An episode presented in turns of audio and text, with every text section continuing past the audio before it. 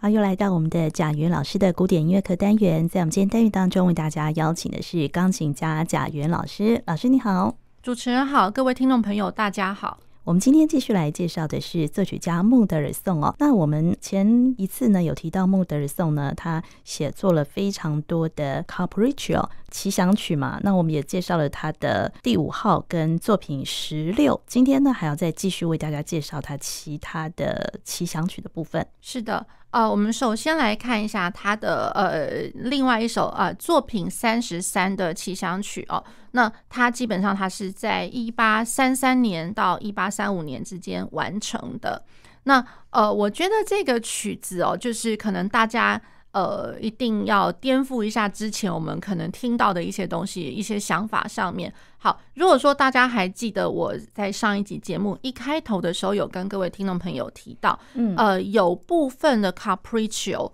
它其实 size 是稍微庞大一点。稍微庞大，那虽然它一样是好像是三大段，老实说，那像比如说我们所熟知的奏鸣曲式，嗯、对，奏鸣曲式的话，其实老实说它也是三大段，三大段，对，城市发展在线，只是说我在城市部跟在线部其实都可以听得到第一主题跟第二主题，嗯、那发展部的话，其实就是针对的这些主题再再去做一些呃发展或者说转调之类的呃一些呃写作的手法。好，那所以了，Mendelssohn 他在这一套作品 Opus 三十三哦，老实说，他有三首呃三首小品，那这三首小品。呃，其实都是 sonata form，sonata allegro form。我们会讲 sonata allegro 这个字、嗯、名词，其实是因为在奏鸣曲整个奏鸣曲曲体里面，我可能是在第一或第四的外围的快板乐章，因为它基本上越快板嘛，所以是 allegro。那所以 sonata allegro form 这样子，所以这三首都是 sonata allegro form，都是快的就对了。呃。对，嗯，呃，他其实，呃，其实老实说，他呃，在第一首跟第三首都有带上了一个嗯慢的导奏，嗯，慢的导奏之后呢，哦，才去接快的。那第二首它是直接就是快快的，呃，就是音乐律动这样子。嗯，好，那再过来，我觉得可以稍微听一下哦，就是说它的这些架构，因为我觉得，比如说像。啊、呃，那个他的第一首，他第一首，他其实他叫做 Adagio quasi fantasia，quasi fantasia，所以其实我会觉得，我觉得他在写的时候根本不知道他心里面有没有在想说，其实我开始下手了这样子的一个曲目，我是不是要继续去延伸？它好像是一个奏鸣曲那种感觉，嗯，对，总觉得好像这三首都有那么一点点感觉，就是说似乎好像其实是开了头了，然后后面有没有要继续完成它？好，那另外一个啊，就是说，其实我觉得这三首来讲，虽然很难讲说，就是它的速度上面有任何的关联，或者说它的调性上面有任何的一些关联，可是它这三首，毕竟我觉得比较建议来讲，还是要合在一起弹这样子。嗯、对，从第一首，然后到第二首，到第三首这样子，我们可以先来听听看它的第一号。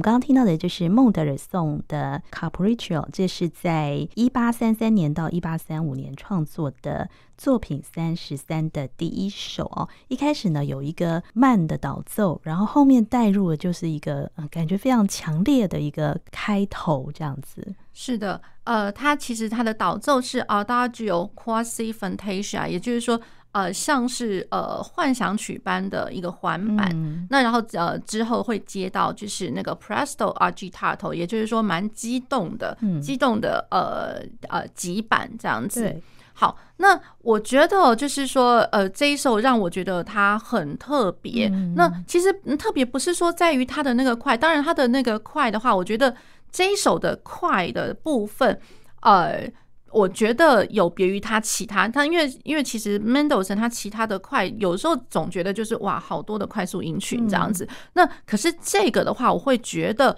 它有呃它的旋律性在，嗯，对，嗯，哒哒哒滴叮这个，然后再来就是说它是一连串滚动的三连音在做一些呃辅助哦。那呃，我觉得最吸引人的是它的一开头啊，大家觉得 quasi fantasia。因为我会觉得在听有有时候会觉得哇，我从来没有想过 Mendelssohn 怎么有这么好像有那么一点呃深沉，也不不是说多什么深沉，可是总觉得他有一点深的那种感觉。对，在心境上面好像有一点呃，就是呃，可能有某些比较。阴暗的部分，或者说有一些比较沮丧，或者是什么样子的一个情感在，因为就是 Mendelssohn 真的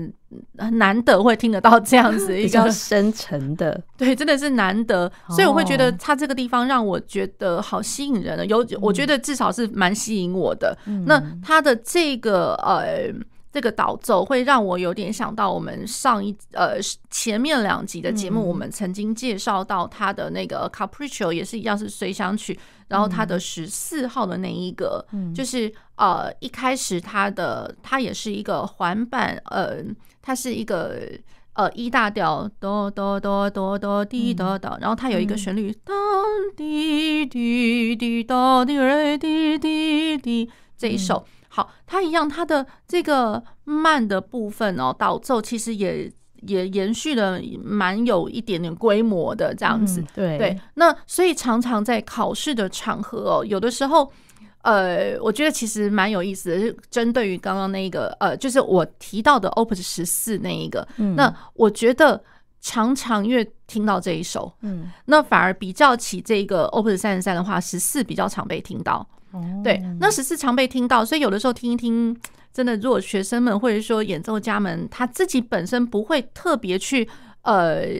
acknowledge，就是说怎么讲呢？去把它当做就是说它是一个很重要，或者说他想要好好去表现这个情感的时候，嗯、有些人甚至就会觉得说 Mendelssohn 的东西好像啊，他就是快，他他就是很技巧，动手指头，嗯，对。可是他如果没有体验到 Mendelssohn，他也有他这个。非常的呃歌唱性，然后也深具情感的这种部分的话，嗯、所以常常就会有人把它就是越弹越我们这边取笑说好巴乐哦这样那种感觉。哦、对，那甚至有些学生拿翘了，他就想说，哎、嗯欸，可能考试我才考听个前面几分钟，嗯、那我光。那个慢的这个导奏哦，就可以让我撑了几分钟，老师就亮铃了。那种后面快的部分，第二 不用弹了吗？对，就不用弹了。那所以有的时候也真的真的就觉得，就是说，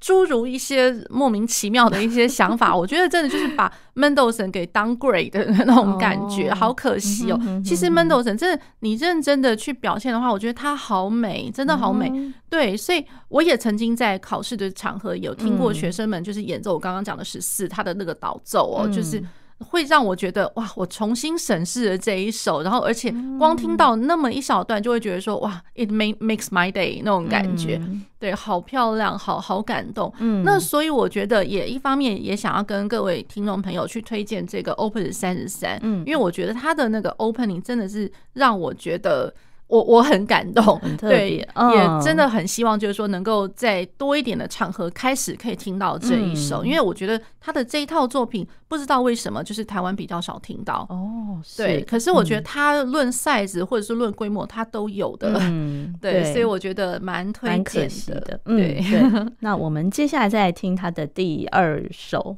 他的第二对，他的第二首是 E 大调，那然后呢，啊，他一样是奏鸣曲，Sonata Allegro 的一个一个架构，然后是六八拍。好，那然后再过来呢，呃，它基本上是呃，如果论它的速度或者说它的氛围来讲的话，稍微我觉得比起它的第一号跟第呃待待会要听的第三号，它稍微呃稍显。缓一点点，和缓一点点，那然后比较平静一点点，这样子，大家可以先听听看。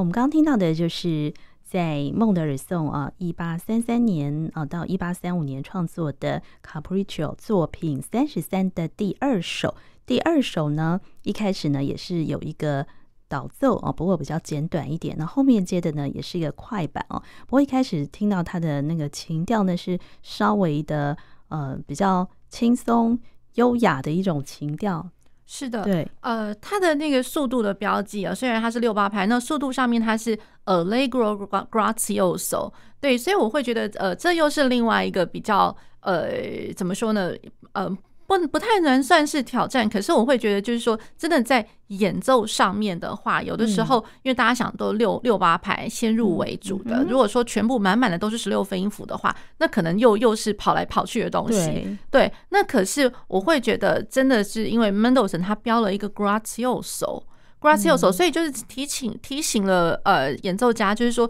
我开始要来呃看得到一些就是流动的那个十六分音符的时候，在在都要。呃，我觉得可能要要 hold 住吧，千万不能就是冲动的那种感觉。嗯、对，那所以大家当然就是说，刚刚听到呃，听完这整个第二号哦，那然后后面当然还是有一些比较稍微呃，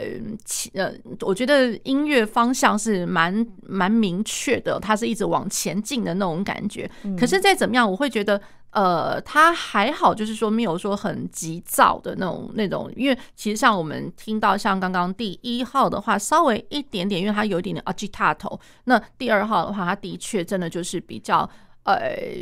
我觉得不孕不火，可是它该要有的一些发展哦，还是会有的，它还是会有一些热情的部分。那他的一开始，我老实说，对于我自己来讲，呃，我他其实有有那么一点点，就是短短几个小节的那个导奏，嗯，那过了那个导奏，一开始他的主题，我觉得哇，好宜人哦，好像好像你打开音乐盒，就是这种很精致的音乐盒会掉出来的那种声音，对对。对，好舒服哦，对。可是大概再过来没多久，他开始就会有一些就是滴答哆滴滴答答答，嗯滴答嗯哒滴嗯哒哒，那我这样唱的时候，其实就是会有那嗯哒哒嗯哒的，也就是说，它其实又开始在弱拍，也就是说，呃，我如果是嗯在六八拍里面来讲的话，因为八分音符为一拍嘛，那所以它会有一个呃十六分休止符，嗯，然后再开始嗯滴的嗯哒的嗯哒的，所以当我在每一个大拍都呈现这样子的一个节奏的时候。呃，其实我老实讲，因为当然刚刚大家听的时候听不太出来，好像它反正就是旋律还蛮蛮鲜明的。对，其实你认真的看一下谱子的话，它是有点稍微嗯哒的哒的弱起，然后再加上它在呃起头的时候，上面又给你标上了那个重音记号。哦，对，所以其实又又来了。我觉得其实他只差没有写 agitato，可是他又又被前面的 gracioso 给制约那种感觉。嗯、所以你在弹的时候呢，还是有嗯哒的嗯大的，就是好像很有一点热切，有点期待。嗯重音在弱拍上，在弱音弱拍上，对，而且因为就是说，因为它又是两个音两个音连起来的，所以我两个音连起来的话，我第一个音多多少少会有一个重心落下去的一个感觉嘛，所以嗯哒的嗯哒的嗯哒的，我觉得是热切期待，嗯，对，所以我觉得这个是蛮有意思的这样子，然后它在呃后面当然也会有一些就是快速音群的滚动，然后呃让我听起来都觉得。他要要不是前面有那几个小节的那像是导奏的东西，嗯、我真的都觉得他好像是某个奏鸣曲的最后一个乐章的那种感觉。哦、对，因为他论 size 也是蛮有规模的，嗯、而且论呃双手它的一些协调度，还有一些就是呃声响上的厚度，其实都有的。哦，就是用奏鸣曲式的快板写作的。对，那然后其实因为它本来就是奏鸣曲式，然后真的让我觉得就是说它好像是某个奏鸣曲的最后一个乐章。哦，对，但这几首 Capriccio 的规模都算大的，就对。对，这个是算大的。哦，像刚刚那首就有八分多钟。对，那所以就是说，如果我这三首哦连着弹起来的话，我老实讲也是二十多分钟的事情啊。对啊，所以我会觉得，哎、欸，它其实是一个蛮经典的一一个一套曲目。嗯、老实讲，就是说我们不要抽说哦，我只是弹这个作品的第一号，然后我把它单独拿出来。如果说整套弹起来的话，其实我觉得它是很有规模的一套曲子，只是说好像呃，我觉得在我们台湾的这个演出场合似乎比较少听到，这让我真的觉得很可惜。所以可以很真心推荐给听众朋友们这样子。好，那我们接下来再来听他的第三首。对，好，他的第三首呢，其实他一样是奏鸣曲式，然后他的确他有导奏 Adagio，然后那样子的那个导奏，我真的让我觉得蛮歌剧般的耶，哦、对，蛮戏剧的，就是有戏剧感觉。嗯、那然后他的那个导奏，我让我那么一点点想起，就是像是。贝多芬的那个奏鸣曲，嗯，奏鸣曲他的那个 Opus 十三悲怆，悲怆的前面不也是有、嗯、呃呃非常慢的一个导奏，嗯，然后呃充斥着 呃附点节奏，嗯，嗯。对附点节奏，因为我觉得只要在慢里面，然后充斥着附点或是附附点，嗯、我觉得那种感觉就是。呃，那个慢就真的不是真的只有慢而已，我觉得有某种情绪，有某种呃重量在那种感觉，然后再过来有一些呃呃抒情的歌唱部分，可是它的下面的左手也是充斥着六十四分音符，其实都是慢板节奏来着，嗯，对，所以我觉得有那么一点点戏剧的张力。然后他过完了这一段那个慢的导奏，才会是 presto con fuoco，就是有力的急板。嗯，对，那这个就会比较像是我们一般听到的，像是奏鸣曲一样的那种感觉。我们可以来听听看。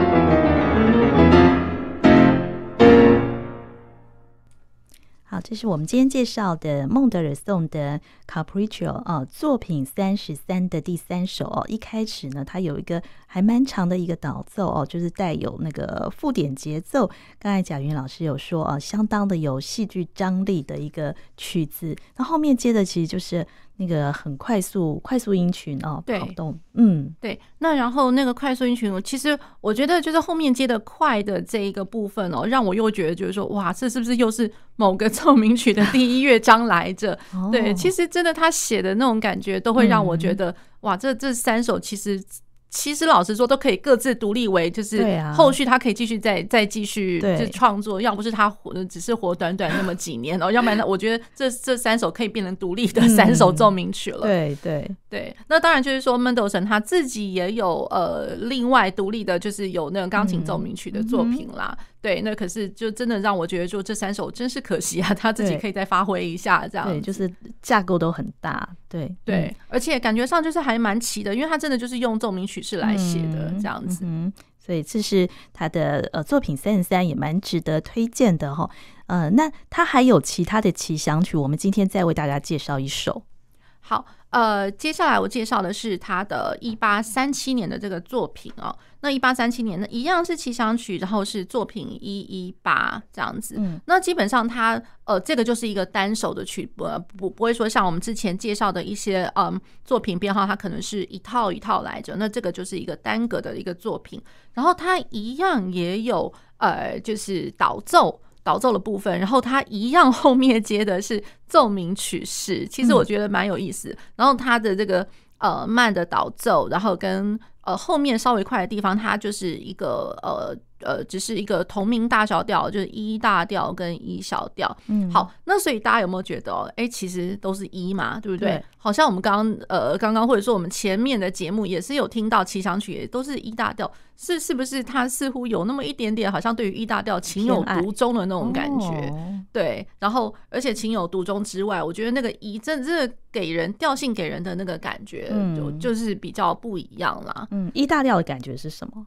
我觉得对我来说的话，因为毕竟它是升记号的调，oh. 对，那一大调的话四个升记号，那一小调至少它也、oh. 也算是它是有一个升记号 G 大调的关系小调这样子。好，那至少就是说一大调的话，我觉得是一个比较温暖的，而且都是有光明面的那种感觉。哦、嗯，对，那当然一小调，因为毕竟小调的话，多多少少可能有那么一点就是戏剧张力啦。嗯、对，那那可能真的就是说，不同的作曲家对于这个调性有不同的演绎，这样子。嗯，对，只是说，哎、欸，我觉得，哎、欸，一看到一大调，而且又是在慢的里面，我觉得哇，真有意思。他 Capriccio 我们已经听了大概有三首是一大调开始的了。对，所以这接下来我们听的是他的作品一一八。是。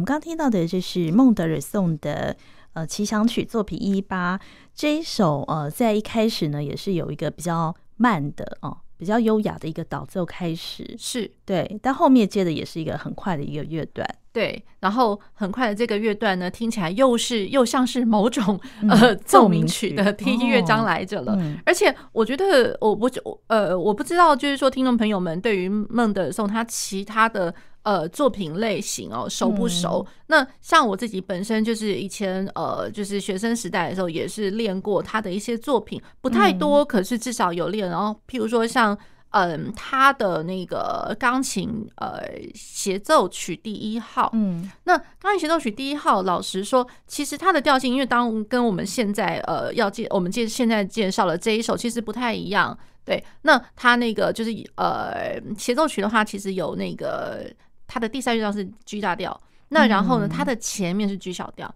嗯，好，那所以我会觉得，就是说，因为我以前有练过那个第一号的钢琴协奏曲，所以再再就会觉得说，我来听，回过头来听这个一一八，那。它的这个快快板的这个部分一小调的部分，oh. 有好多的作品素材，我就觉得，哎、欸，这怎么那么那么像那个那个那个 G 小调那个协奏曲的第一乐章啊？Oh. 然后再来就是嗯哒哒嗯哒哒，然后我就会觉得，哎、欸，这怎么那么像他的第三乐章啊？因为那个孟德松他的那个第三乐章呢，他的开头滴答答哒哒哒哒滴答，然后他的那个左手嗯哒哒嗯哒哒，我就觉得，哎、欸，怎怎么好像从那边来的那种感觉？嗯，对。那然后再过来就是说，像他的那个协奏曲哦，就是第一乐章。里面有那种一些部分是 tremolo，对，就是说。呃，在乐团的部分可能是低音鼓或者什么，嗯、然后、嗯、呃，再来是比较低音域的那个弦乐粉弦乐团的部分，滴哒哒滴哒哒哒。那然后比较上升的音型，可是它是从低的那个低的音域的那个和声起来的。